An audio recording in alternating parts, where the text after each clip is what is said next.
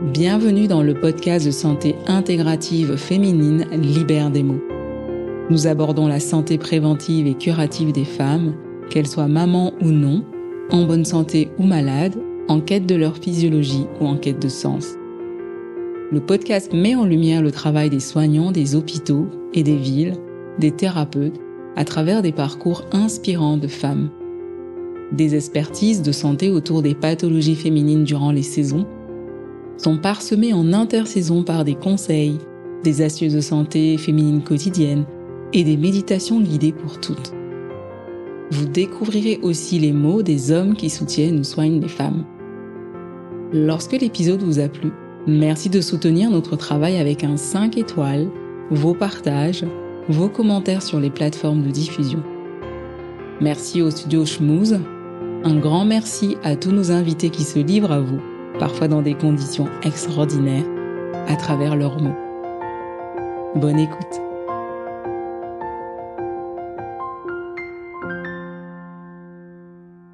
Bonjour Isabelle. Bonjour Nina. Je suis ravie de te revoir euh, et de partager avec toi ce moment au sein de ton service, au sein du centre Oscar Lambré, qui prend en charge les cancers, notamment le cancer du sein. Mhm. Comment vas-tu? Très bien. Très bien, je suis ravie d'être là aussi. Est-ce que tu peux te présenter brièvement, nous parler un petit peu de ton parcours et, répondre à cette question? Pourquoi est-ce que tu es devenue soignante? Alors, euh, c'est euh, c'était pas une fin en soi en fait pour moi. Au départ, je voulais être prof d'anglais et euh, voilà. Donc ça, c'était la terminale et puis euh, j'ai rencontré ma cousine qui était infirmière en réa et qui m'a un peu raconté ses anecdotes. Et euh, j'avoue que ça m'a un peu interpellée en me disant mais pourquoi pas? Le milieu hospitalier était complètement inconnu pour moi, mais ça m'avait intriguée. Et euh, j'ai passé le concours, je l'ai eu, je suis arrivée en 90 euh, à l'école d'infirmière à Armentières, je suis sortie en 93, j'avais fait des stages au centre Oscar Lambray, j'ai ah. tout de suite accroché et, euh, et j'avais envie de travailler en cancérologie, donc je suis arrivée euh, au centre en juin 93 maintenant. Ah quand même Oui. Merci de rappeler que ça fait un moment. j'essaye de, mais c'est hyper touchant, je trouve ce ce temps consacré. Enfin, c'est. C'est euh, ça a vraiment été une révélation les stages pour moi en fait, le, le contact avec les patients euh, de cancéro, la prise en charge particulière et euh, ce que le centre offrait pour les patientes et la recherche euh, de, de une optimisation de, de parcours euh, de, de, bien-être et de, de prise en charge, de bonne prise en charge, ça a été c'est quelque chose qui m'a vraiment interpellée et j'avais vraiment envie de travailler ici. Je me sentais utile, plus utile qu'ailleurs peut-être, euh, ou en tout cas, euh, je trouve qu'on avait vraiment, euh, on avait vraiment une mission. Hmm. Voilà, je te finirai ça comme ça. Moi, j'étais jeune, j'avais 20 ans, mais voilà, c'était la mission, ma mission de 20 ans. Waouh, magnifique, une vraie vocation alors.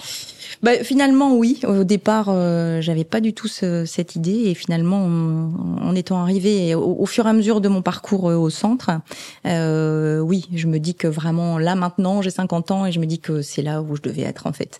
Donc, je suis arrivée en 93, j'ai travaillé en chirurgie. Hmm. Après, euh, je me suis formée, j'ai passé un diplôme universitaire de plaie cicatrisation à Ivry.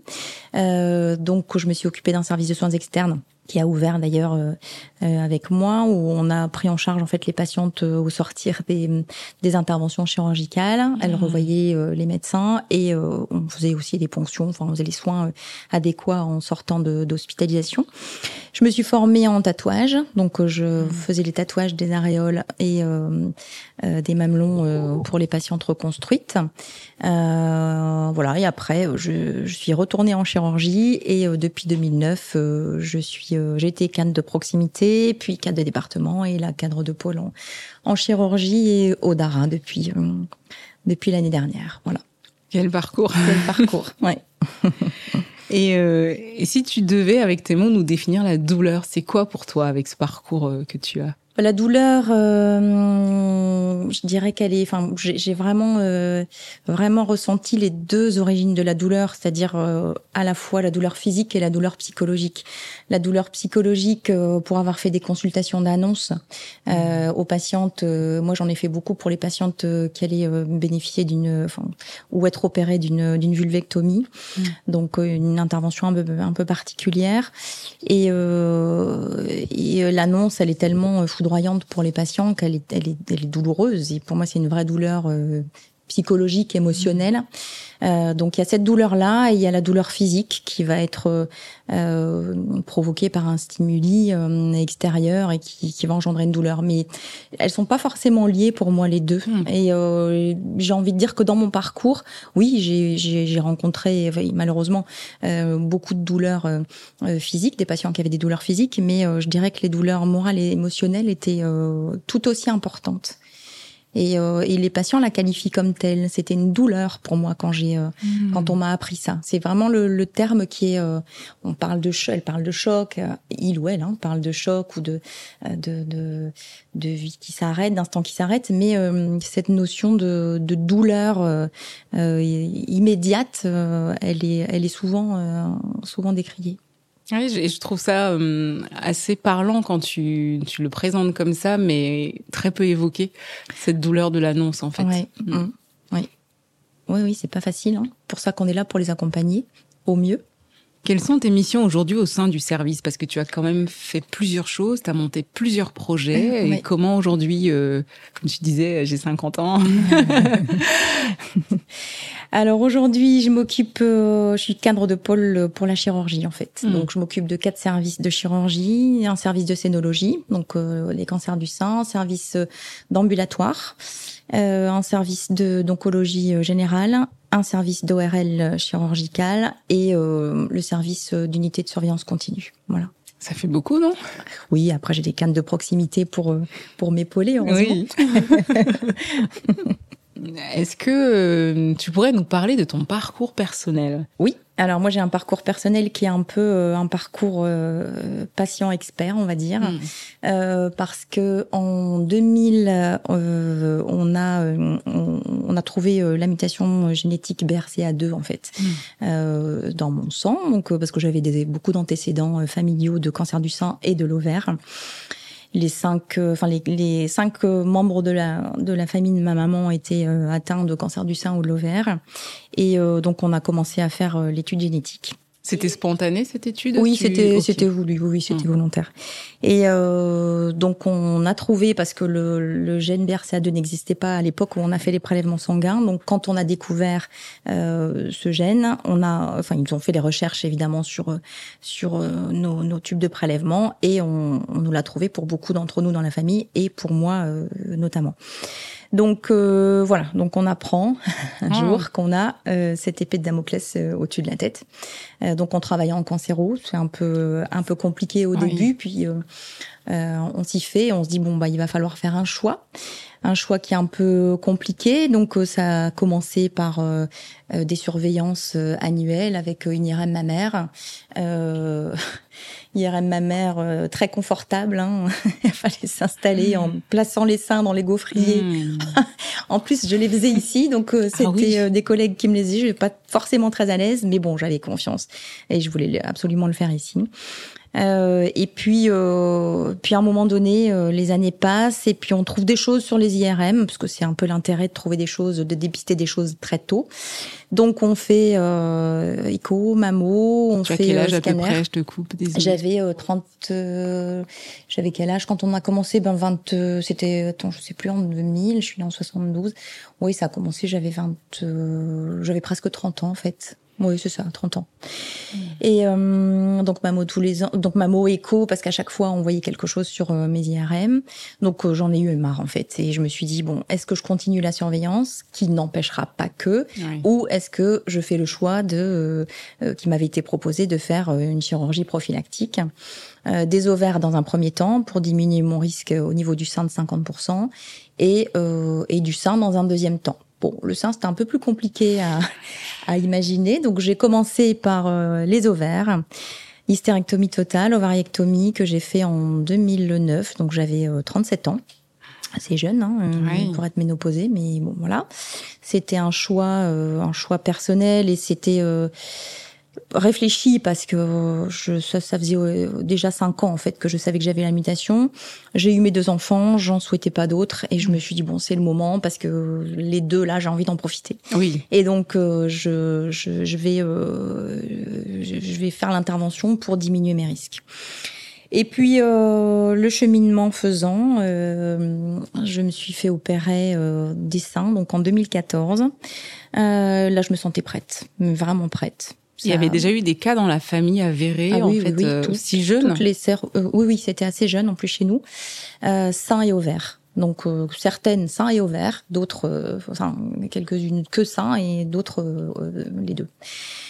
Euh, donc euh, oui, c'était pour moi, c'était, enfin, j'avais quand même vraiment une.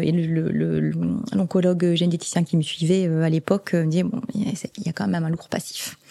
Donc et puis donc on en a discuté. J'en ai discuté avec ma sœur qui a aussi la mutation génétique et ma sœur qui n'était pas du tout dans, dans, le même fonctionnement. Euh, la prophylaxie pour les ovaires ça allait, mais pour les seins c'était pas du tout pas du tout son, son, son choix. Et, euh, et, je me suis lancée tout simplement parce que euh, le chirurgien que j'avais choisi pour le faire, donc qui est euh, ici au centre, euh, partait en retraite l'année suivante. et je me suis dit, bah, c'est un bon ultimatum. Et quelque part, ça va un peu avancer ou favoriser ma décision et, et, et mon choix de date. Mm. Voilà, donc ça s'est fait comme ça. Donc en 2014, j'ai, j'ai, je me suis fait opérer d'une. Je dis pas j'ai subi. j'ai pas envie de dire j'ai subi parce que c'est pas vrai. J'ai eu une mastectomie totale bilatérale avec euh, reconstruction immédiate par euh, par prothèse. Voilà. Donc ça, c'est en 2014. Et euh, bah, en fait, depuis 2014, euh, j'ai travaillé avec en collaboration avec euh, euh avec un médecin euh, oncologue qui recevait les patients dans le dans, dans, dans cette idée de, de génétique.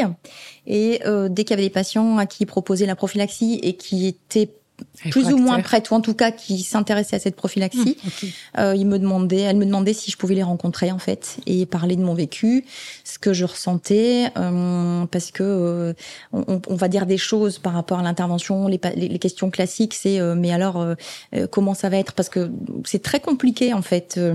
ça a déjà été compliqué pour moi alors que je travaille en scéno, mais parce que on a, on, on mélange à la fois le, la reconstruction et euh, l'esthétique. Et euh, ça n'a rien à voir. C'est-à-dire qu'on reconstruit un sein, donc on ne vient pas embellir un sein, on vient le reconstruire du mieux qu'on peut.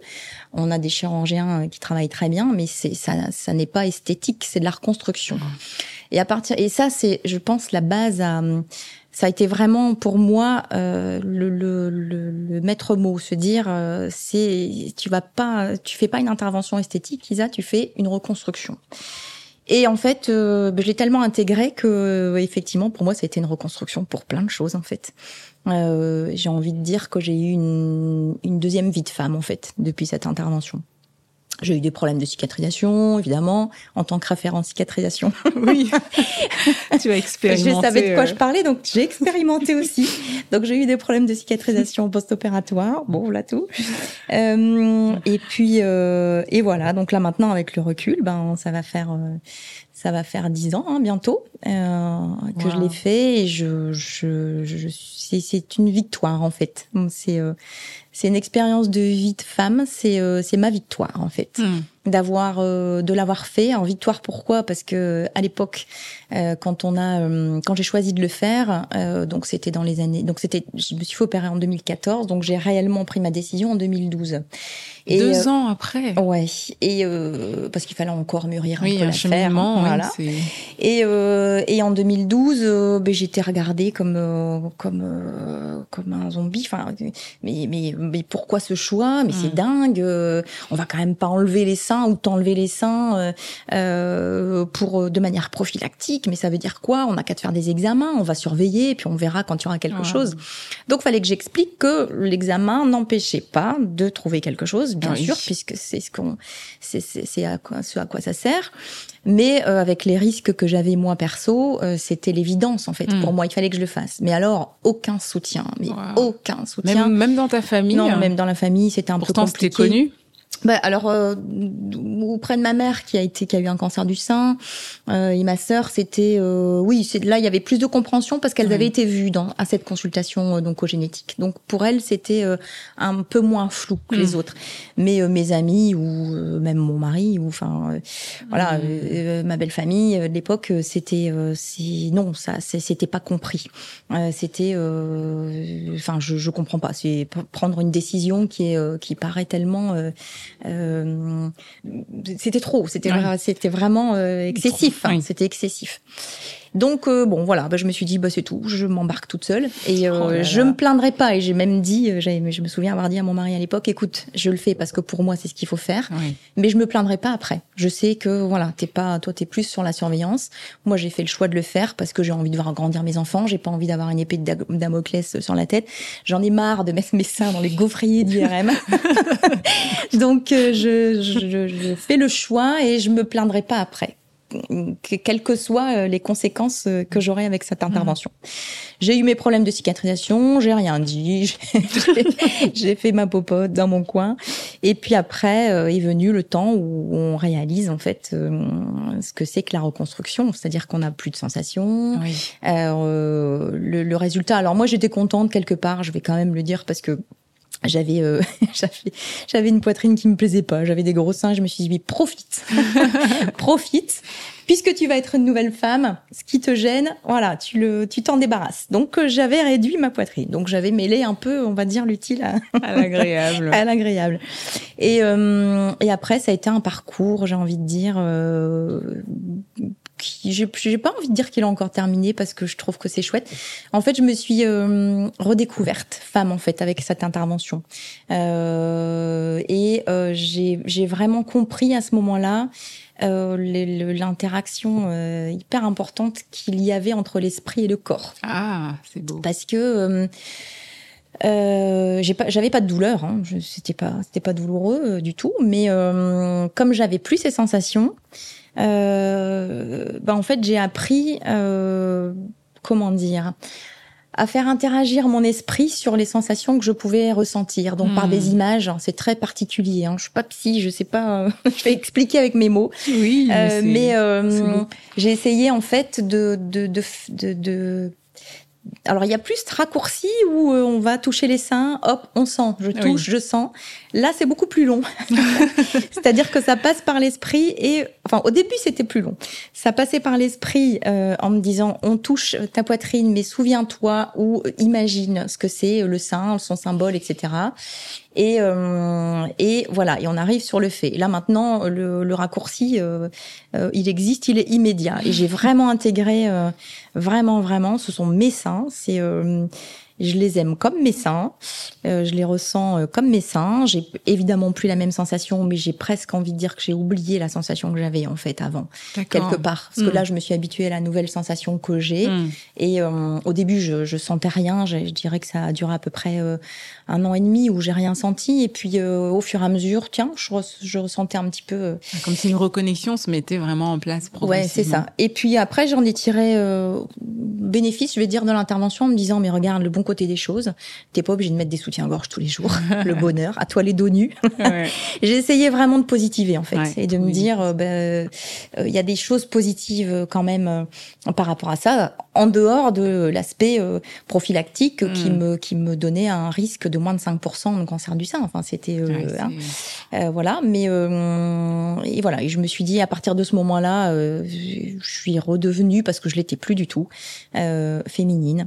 J'ai racheté plein de choses, mais vraiment, euh, j'ai racheté euh, plein plein de choses, euh, des, des robes, de, de, de des, des sous-vêtements, et je me suis dit, personne le fera pour toi. Donc si toi tu prends pas en, en main et si tu te si tu fais pas attention à toi, si tu t'occupes pas de toi, dans le bon sens du terme, de ton bien-être, si tu t'écoutes pas, euh, personne le fera pour toi.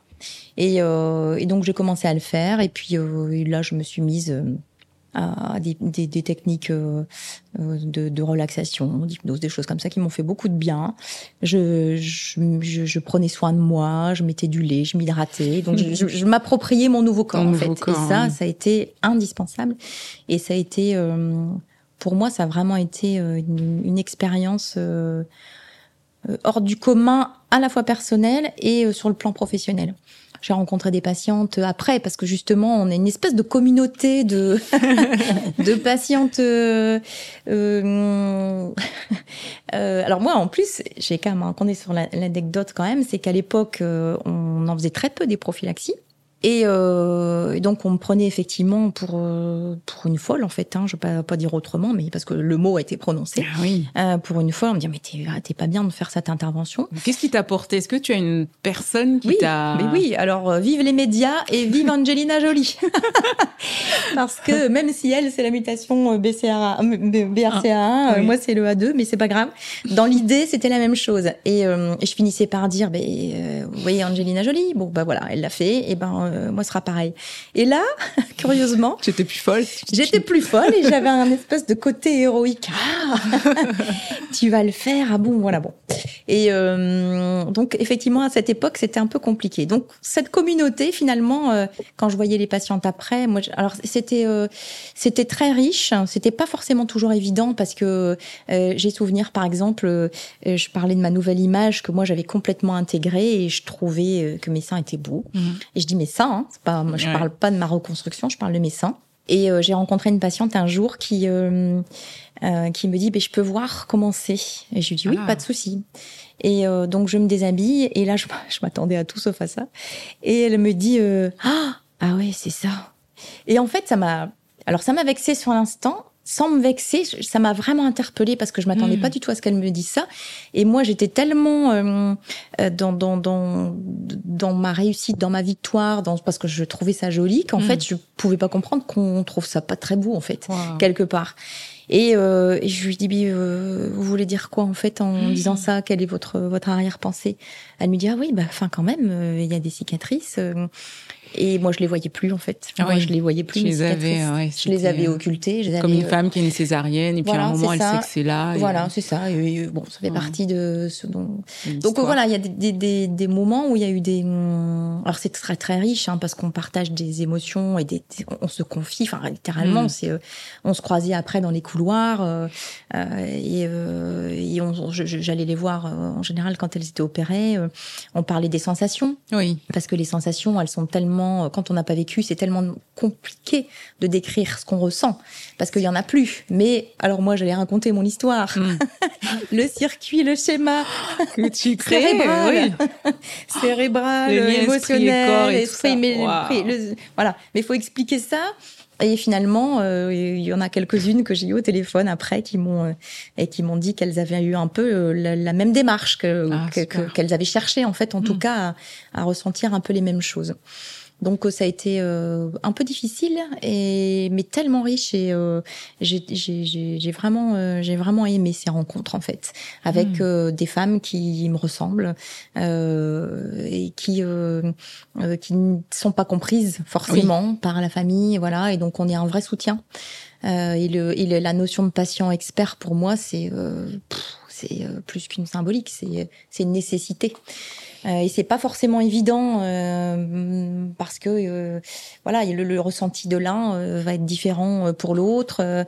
alors moi, pour le coup, ça n'a pas été idyllique parce que j'ai eu des problèmes de cicatrisation, donc c'était très bien en fait. J'ai pu hmm. en parler aussi. Oui, c'était comme si tes les services où tu allais, tu étais finalement un peu préparé à, à être là avec avec ton histoire. C'est ça, c'est ça. Et, euh, et après, bah, le parcours, donc l'accompagnement des patientes euh, dans, dans leur parcours, mmh. sur euh, le temps de la reconstruction, euh, d'aller les voir, c'est normal. Bon, allez, ça s'est passé. Enfin, c'était vraiment, c'est vraiment des chouettes moments. J'ai, j'ai, ça, ça, dans mon expérience personnelle et professionnelle, mmh. ça a été des moments très intenses. J'ai souvenir en, en, sortant, enfin, on reste dans la reconstruction, mais quand je faisais les, les tatouages euh, d'une d'une patiente qui m'avait beaucoup marqué. J'avais fait son, son tatouage d'aréole. Et euh, à la fin du tatouage, euh, elle me dit ah, c'est c'est chouette, je suis contente. Là, j'ai l'impression mhm. d'avoir évidemment une une symétrie avec l'autre sein, qu'on voit moins justement mon côté reconstruction, etc. Bon voilà, donc j'étais contente qu'elle soit contente. Et traditionnellement, on s'appelait à 24 heures pour savoir si ça s'était mhm. bien passé, il n'y avait pas eu de saignement particulier ou autre. Et, euh, et elle m'a devancé, elle m'a appelé avant que je l'appelle. et, euh, et, elle m'a dit, donc elle, elle m'a dit, il faut que je vous dise quelque chose. Quand je suis sortie euh, du centre, je suis allée me chercher une lingerie oh. parce que j'avais un peu oublié mon mari, parce que je m'étais oubliée. Ah, c'est trop touchant. Et je me suis acheté une, une nuisette et elle dit là, c'était festival. je suis rentrée et elle dit j'ai redécouvert mon mari, je me suis redécouverte et elle dit ce petit truc là, ce dessin, ce, ça a changé, ça a changé euh, ma vie sexuelle, ma vie euh, maritale, enfin mon, mon, rapport au corps, voilà. Et là c'était, waouh, c'était, c'était une grande émotion. C'est des, là ça fait partie des faits. Ah oui, c'est des pépites d'histoire. Ah oui, c'est les pépites qu'on n'oublie pas et qui marquent une carrière et et, et, qu'on comprend tellement à la fois sur le plan pro et perso. Ah oui, même toi, je me dis tu as, tu as, tu t'es formé pour ça et là tu le fais et il y a autre chose qui transparaît derrière. Oui. Ouais, ouais, oui, c'est très, c'est, euh, c'est une expérience. Euh, c'est, euh, c'est pas évident au départ. Il faut bien la mûrir, la, la réflexion et le choix. Faut bien le mûrir, bien réfléchir rencontrer les personnes adéquates, reposer mm. des questions, revoir le chir s'il faut, euh, et euh, si on peut euh, rencontrer des patients experts justement, des patients témoins qui ont qui ont qui ont vécu cette expérience et qui sont qui sont capables d'en, parler avec le recul. Et alors, mm. moi, en plus là, j'ai encore plus de recul, donc c'est voilà. Mais c'est, c'est rigolo parce que dans l'esprit des gens, je me souviens mon, mon fils quand je suis donc il était jeune à l'époque, il avait quel âge? Je pense qu'il avait 9 ou 10 ans. Et euh, je suis rentrée à la maison et euh, et il me dit, euh, enfin, il me dit ça va maman? Puis je voyais qu'il me regardait euh, intrigué. Et j'ai dit oui mon chéri, ça s'est bien passé. Euh, bon voilà. Et puis euh, un jour, on, on, je pars le chercher à l'école. Et puis et puis j'apprends qu'en fait, il avait annoncé à tout le monde que maman avait des des tétés d'acier. des tétés d'acier. J'ai dit oui, Polite, vas-y et dis-moi un petit peu ce que ça veut dire les tétés d'acier. Et en fait, donc du haut de ses 9 ans, lui, il avait compris en fait que bah, les prothèses qu'on m'avait posées, euh, ça ressemblait à ces super héros, voilà. Et euh, donc au départ, ça m'a fait rire. Après, je me suis dit mon Dieu, la honte. À l'école, tout le monde sait que j'ai des seins bioniques. et puis après, je me suis dit bah finalement c'est chouette ce parallèle entre oh le super héros et maman, bah, la super héros, l'héroïne. Voilà, ça m'a plu. Et, euh, mais c'est voilà encore une fois dans, dans l'image que peuvent se faire les gens. Là, c'est un ah gamin, mais l'image qu'on peut se faire de, de, de, ce qu'est une prothèse, une reconstruction. Dans les consultations euh, d'annonce euh, Pareil pour euh, moi j'ai commencé je suis arrivée au centre donc j'avais 20 ans. Et euh, donc j'ai rencontré au départ des patientes euh, euh, où j'étais surprise en fait en me disant ben en fait dans les consultations d'annonce au fur et à mesure bah en fait les, je me suis rendu compte que les patientes ne connaissaient pas leur corps. Ouais, donc par exemple pour les vulves c'était ben donc dites-moi donc pour pour voir un petit peu évaluer leur niveau de connaissance et dire elles sont elles en sont où vous savez me situer où est l'utérus qu'est-ce que c'est que l'utérus qu'est-ce que, que sont euh, euh, les grandes lèvres, les petites lèvres, etc. Et on avait des dessins, mais qui, enfin, c'était rocambolesque, quoi, en se disant, mais c'est pas possible, en fait, et, plus qu'on ne croit. Euh, et, là, donc, on avait déjà tout un travail de d'information à donner, et, et tiens, mon Dieu, mais il y a un accompagnement, un grand accompagnement. L'acquisition du corps. Ah oui, oui, qui va être absolument indispensable et et, qui prend tout son sens dans l'accompagnement euh, en hospitalisation parce que les femmes se connaissent mal et, euh, et, et, je ça ça m'a vraiment marqué entre euh, le début où j'ai commencé et maintenant. C'est-à-dire que alors peut-être que je suis aussi plus ouverte par rapport à ça où je m'en rends davantage compte.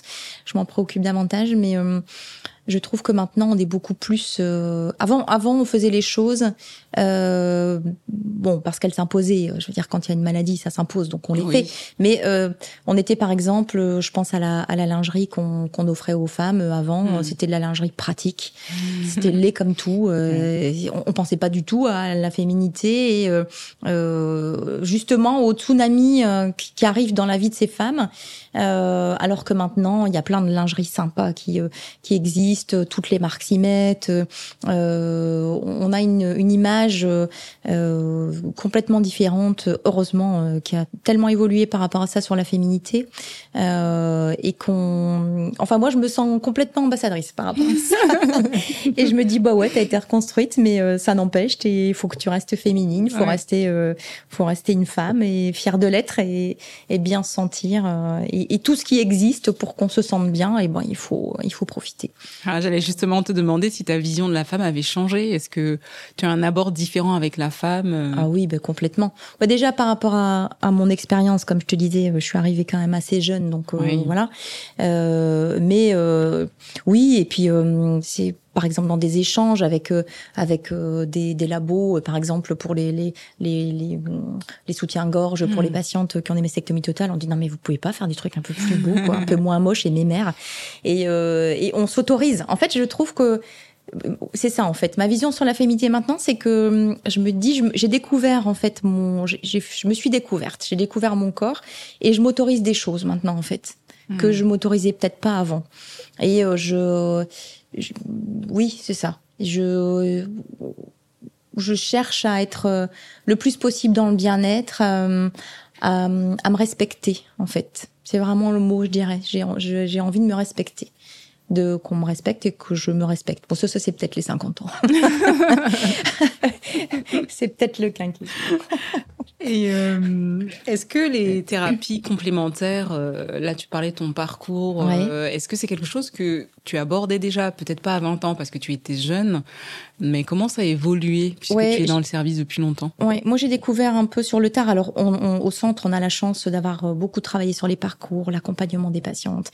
on propose les casques virtuels par exemple, hmm. tu vois, en pré-op ou pendant le l'hospitalisation pour diminuer le stress, l'anxiété, détendre les patients euh, faire en sorte qu'il y ait euh, des moments d'apaisement pendant l'hospitalisation. Euh, et ça, c'est, ça plaît beaucoup, hein, les casques virtuels. avant, on avait des MP3 avec l'hypnose. on propose de la relaxation. Il y a les soins socio-esthétiques. il y a plein de choses qui sont proposées pour les patientes comme ça. Moi, j'avoue que j'ai découvert sur le tard euh, enfin sur le tard, c'est il y a à peu près une dizaine d'années, euh, le, le, bienfait et l'intérêt complet de, de, de, tous ces soins. Euh, moi, j'aime beaucoup l'hypnose, j'aime beaucoup, je pratique pas mal la, la, méditation, la relaxation. Je trouve que c'est tellement, c'est savoir se poser, se recentrer sur soi. Et euh, s'accorder du, du, du, temps pour soi, c'est se respecter. Je reviens sur le terme de respect. Euh, on a le droit, et même si on court partout, euh, moi j'ai euh, j'ai deux enfants, je m'en occupe seule, mais je m'accorde le droit en tant que femme. Et ils l'ont bien compris d'ailleurs. laisse maman. c'est deux garçons en plus. Oui, c'est deux ah garçons. et et flûte. J'ai mon moment et voilà, c'est tout. Il faut faut l'imposer parce que si on mm. l'impose pas, on l'a pas. et voilà, et c'est hyper important.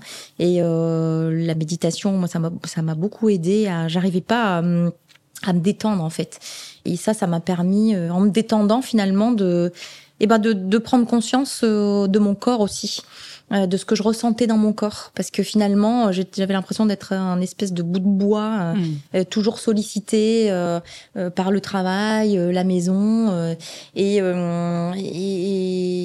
et, finalement quand j'ai posé mes, mes, mes, valises j'ai envie de dire et où je me suis rendu compte que j'avais un corps vivant et qui qui qui avait besoin d'être détendu qui avait besoin qu'on prenne soin de lui euh, ça a été une vraie révélation. Donc euh, oui, méditation, euh, ASMR, etc. ça, c'est des trucs que, que j'aime bien parce que ça fait du bien. Donc ouais, je trouve qu'à partir du moment où ça procure un bien-être pour la personne, c'est mais abusons-en, abusons-en. C'est ouais, ouais c'est. Je, je, te rejoins. Hein, le, le, yoga thérapeutique ou même le yoga tout simple. là, je le propose à visée thérapeutique pour le cancer du sein, l'endométriose par exemple, et cette notion de dire je prends du temps, je me respecte parce que je prends du temps pour moi, de ne plus vraiment, je trouve c'est très beau comme tu le dis, être ce bout de bois euh, oui, qui répond aux sollicitations oui, euh, à la moindre. Devenir mécanique voilà. quelque part en fait, et, euh, et s'oublier en fait. Et ça c'est alors yoga thérapeutique, bah, moi on m'en a jamais parlé. Alors je, je, pense que les femmes qui vont te rencontrer auront beaucoup de chance parce que je pense qu'effectivement ça, ça a un réel intérêt mm. et, et tant mieux quoi. Et c'est j'ai sans être féministe, c'est euh, se dire euh, euh, apprenons à nous connaître mieux, apprenons à connaître notre corps mm. et, euh, et, euh, et, tout ira mieux parce que finalement tout est intimement mm. lié et on, on s'en rend compte après quand on commence à, à s'y intéresser et à se poser en fait, à se mm. dire bon, j'ai le droit, penser à moi, j'ai le droit. Et c'est vrai que tout à l'heure, Hervé me parlait de ce sentiment d'abandon qui peut beaucoup exister chez les femmes et puis notamment dans le couple en disant mais en fait euh, je vais me battre entre guillemets pour pas qu'on m'abandonne mais est-ce que moi-même je peux déjà ne pas m'abandonner dans cette quête de réappropriation de mes sensations, de qui je suis. Puis en fait, euh, les patientes disent souvent que, en fait, elles sont très entourées au moment de l'annonce. Hmm. Ça, oui. Au moment du traitement, elles sont, elles sont entourées aussi par les mm. amis. Je t'accompagne en chimio. Euh, t'es opéré quand? Je vais venir te chercher. Euh, voilà. Euh, pendant les traitements, bon, ça commence à être un petit peu hein, la radiothérapie, c'est tous les jours pendant cinq semaines. Bon, tout le monde a repris sa vie. Après, bon, comment tu te sens? Voilà. Et puis en fait, quand le traitement est terminé, donc non seulement nous, on les voit beaucoup moins, mm. voire juste pour la visite annuelle. Tout va bien? Oui, on a distance du traitement, machin. Et, euh, et c'est pour ça qu'on a énormément travaillé avec euh, Laurence Van sur euh, l'après-cancer. Enfin, je dis on, elle a surtout beaucoup travaillé sur l'après-cancer. Et ça, c'est une vraie chance qu'on va offrir, enfin, qu'on offre aux femmes parce que il y a ce, ce vide qui arrive après. Mmh. Euh, on a été entouré, donc ça a été une force euh, hyper importante pour pour la patiente. Et puis après, euh, il n'y a plus rien, tout s'écroule. Enfin, on a l'impression qu'il n'y a plus rien. Oui. Et les gens ont envie que la vie redevienne normale. Normal, Mais nous, euh, on n'est pas sur le, même timing. On oui, n'a pas le même deadline que les autres, et donc bah, ça prend un peu plus de temps. Mmh. Et, et le temps que ça prend, ben souvent les patientes elles ont un peu de mal à à se dire que mais non moi je, moi je suis pas prête c'est pas tout de suite. Et, euh, et dans la famille ou les amis où on a envie un peu d'oublier quoi. Bon c'est bon et ça c'est compliqué. Hmm.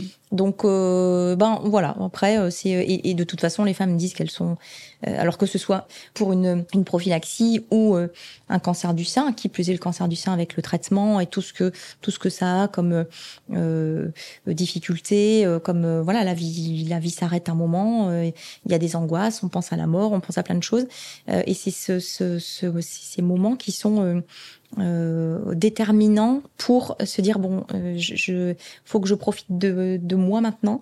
Et euh, il y a plein de femmes qui nous disent après, ben je fais ça, je ne sais pas avant. Je me suis mise au sport, je me suis mise bah oui parce qu'en fait elles se sont écoutées. Ça a été un moment mm. Révélateur, une, une, pause dans leur vie où elles se sont dit faut que je prenne soin de moi. Mm. Et, et ça malheureusement ça arrive avec ça, mais dans ces cas-là ça arrive avec ça ou ça arrive malheureusement souvent avec la maladie. C'est dommage que ça soit pas avant. Ah on en parle de plus en plus, mais euh, euh, il y a des gens réceptifs, il y en a. Euh... Alors, je, trouve que tant mieux, ça évolue bien parce que à l'époque, c'était euh, quand on parlait de d'hypnose, quoi. C'est quoi ce truc? Euh, On était vite euh, qualifiés pour des fous quand même. Hein. Et, et, là maintenant, c'est bien intégré quand même. Les ASMR, ça fait rire les gens, mais mm. les gens chez qui ça marche, moi-même, ça me fait rire. Mais je trouve, je trouve ça drôle, mais mais ça fonctionne, ça m'apaise et ça me permet de dormir. Donc tant mieux. Et c'est valable pour beaucoup de choses. Et quand il y a en plus, euh, mais moi j'ai pas de douleur, c'est mmh. juste, euh, ça va m'aider pour le sommeil. Ça Mais les gens qui ont des douleurs euh, en plus, et surtout, bah, il faut, faut essayer quoi. S'il y a mmh. rien qui, rien en thérapeutique classique médicale qui fonctionne, mmh. essayons toutes ces toutes ces médecines alternatives, tous ces soins alternatifs qui qui, qui ne peuvent qu'améliorer les choses et et faire que vraiment la notion du bien-être, elle, ce soit elle qui, qui transcende et qui soit la plus importante. Hmm. Et si je te dis canapé, ça te fait penser à quoi? Canapé? Oui. J'y suis pas beaucoup dans mon canapé. euh, canapé. Oh bah je, je, te dirais hypnose. Forcément, parce qu'on va dire que c'est là où je vais où je, où je, vais les faire facilement. le repos, c'est pas trop mon truc, mais c'est euh, ouais, c'est le soir. Allez, oui, canapé, c'est euh, allez, c'est repos, euh, repos, hypnose, famille. C'est aussi euh, l'endroit où on se colle tous pour le gros câlin, tellement bienfaisant. Ouais. oui, oui. Merci. C'est un peu l'objectif que je souhaite proposer dans ces séries de podcasts où il y aura aussi des méditations guidées mm-hmm. pour que les personnes puissent justement profiter, par exemple, d'un parcours comme le tien et mm-hmm. d'écouter ensuite la méditation qui sera associée. Oui. Donc voilà. Je te laisse donner le mot de la fin. Le mot de la fin, ben moi, je, comme je disais tout à l'heure, euh, c'est euh, une vraie chance de te rencontrer, euh, Lina, maintenant. et, et j'espère que voilà ton projet se, se, grandira parce que ce que tu ce que tu offres aux femmes, à la fois dans le traitement de la douleur, mais dans le bien-être, etc. Enfin, c'est un accompagnement qui est extrêmement euh, riche et, euh, et qui, est, qui est qui était une passionnée. vraiment, tu vois, mais ne pleure pas. ne pleure pas. Il faut, faut entendre les compliments. Ta passion, je pense qu'elle elle, elle, va rendre service à beaucoup de femmes. Et donc, je te souhaite vraiment le meilleur. Le mot de la fin, ce sera pour toi et pour toutes les femmes qui auront la chance de te, de te croiser et de te rencontrer. Voilà, je pleure. Merci beaucoup Isabelle, merci pour ton travail euh, et ton engagement au sein de ton service et pour les femmes. À très bientôt. À très bientôt Lina. Merci d'avoir écouté cet épisode. Si l'épisode vous a plu, merci de soutenir notre travail avec un 5 étoiles, vos partages, vos commentaires sur les plateformes de diffusion. Merci à notre invité. Merci au studio Schmooze. À bientôt pour un prochain épisode. Libère des mots.